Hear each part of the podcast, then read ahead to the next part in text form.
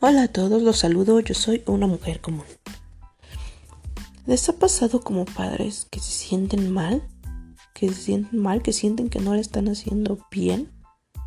A mí sí, a mí sí y creo que a muchos de mis amigos también.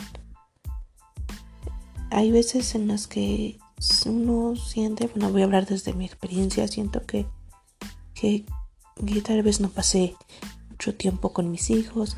Ellos son, son pequeños. El mayor tiene 5 años y el más chiquito tiene 3.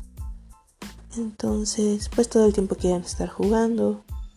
Me levanto y trato de, de hacer las cosas divertidas para ellos, de incluirlos en mis actividades también, enseñarles a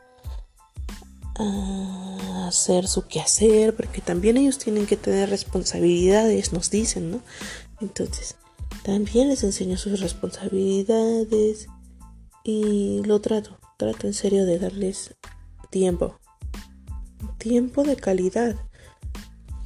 Pero siempre quieren más, siempre... Bueno, hay veces que nos dicen frases que nos llegan otra vez estaba, después de estar con ellos, obviamente estaba trabajando, estaba trabajando en el teléfono y, llega mi hijo mayor y me dice, mamá, ¿por qué siempre estás con el teléfono? Siempre estás trabajando, ya no quiero que trabajes. Y yo trabajo desde casa. ¿Cómo le explico que podría estar trabajando en una oficina sin verlo, sin tenerlo aquí, sin poder darle de comer, sin poder acostarme con él un ratito, abrazarlo. ¿Cómo se lo explico a él? Se lo he dicho, pero no lo entiende, no, no logra verlo porque no he trabajado fuera de casa. Él no me ha visto trabajar fuera de casa. Cuando iba a la escuela, yo iba a trabajar mientras él estaba en la escuela. Entonces realmente nunca le he hecho falta, siempre he estado con él, para él. Y que me haya dicho eso, pues sí, sí me, sí me dolió, sí me llegó, la verdad. Entonces, hay veces que como papás quisiéramos tener más tiempo, el día no nos alcanza para, para estar con ellos, para disfrutarlos. Y el tiempo se va muy rápido. Lo podemos ver en nuestras notificaciones, tal vez de, nuestras redes sociales, de Google. Que me llegan las notificaciones de Google de mi galería eh, hace cuatro años. Y las fotos de, de mi bebé, ¿no? O los videos de cuando empezaba a caminar, cuando empezaba a hablar.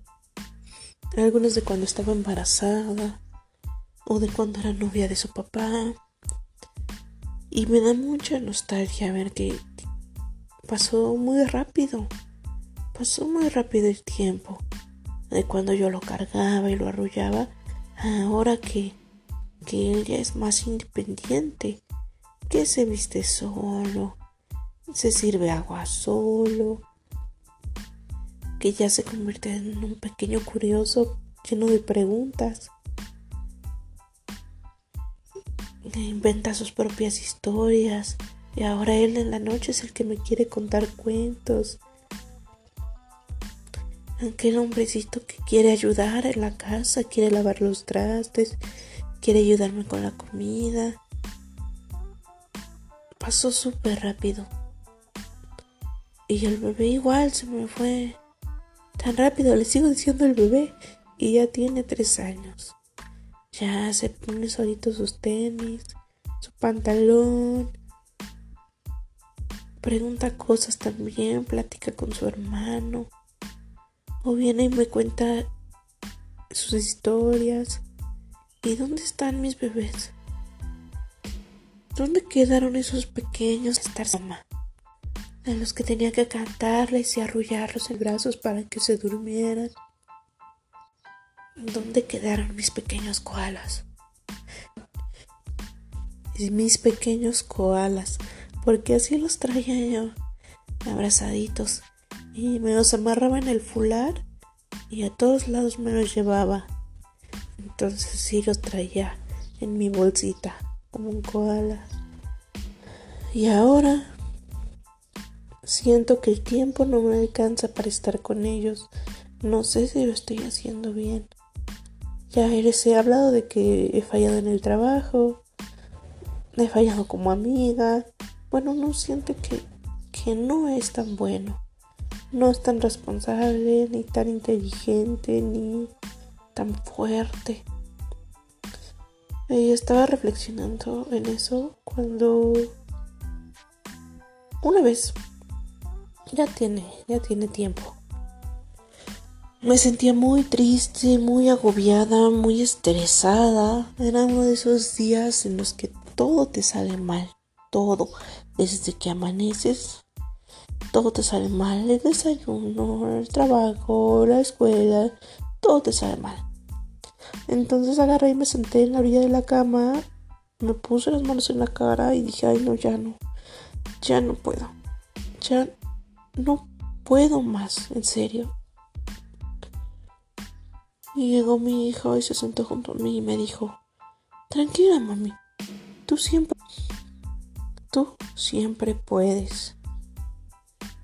Y me di cuenta de que ellos ven en mí lo que yo no. Nuestros hijos son capaces de ver en nosotros lo que nosotros tal vez porque estamos muy cercanos somos capaces de ver todo lo que hay dentro de, de nosotros, nuestras cualidades. Y entonces pensé que qué bien nos haría vernos a través de los ojos de nuestros hijos.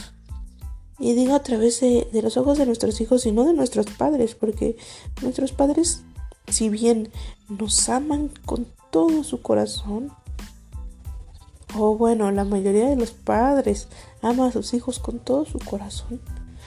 Ellos conocen nuestros defectos y nos aman a pesar de ellos. ¿Entiendes? Pero un hijo, un hijo no va a ver defectos en ti. O sea, siempre va a ver más las virtudes que tienes. Un hijo pequeño, un hijo pequeñito como los míos. Ven las virtudes que tengo, entonces vete a través de los ojos de tus hijos. Porque para ellos tú eres la persona más hermosa, más inteligente, más graciosa, más fuerte, eh, creativa, que la persona que cuenta los mejores cuentos, la que abraza mejor, la que arrulla mejor, la persona más amorosa, esa eres tú la más inteligente, la que tiene todas las respuestas, la que puede lograrlo todo. Esa persona eres tú.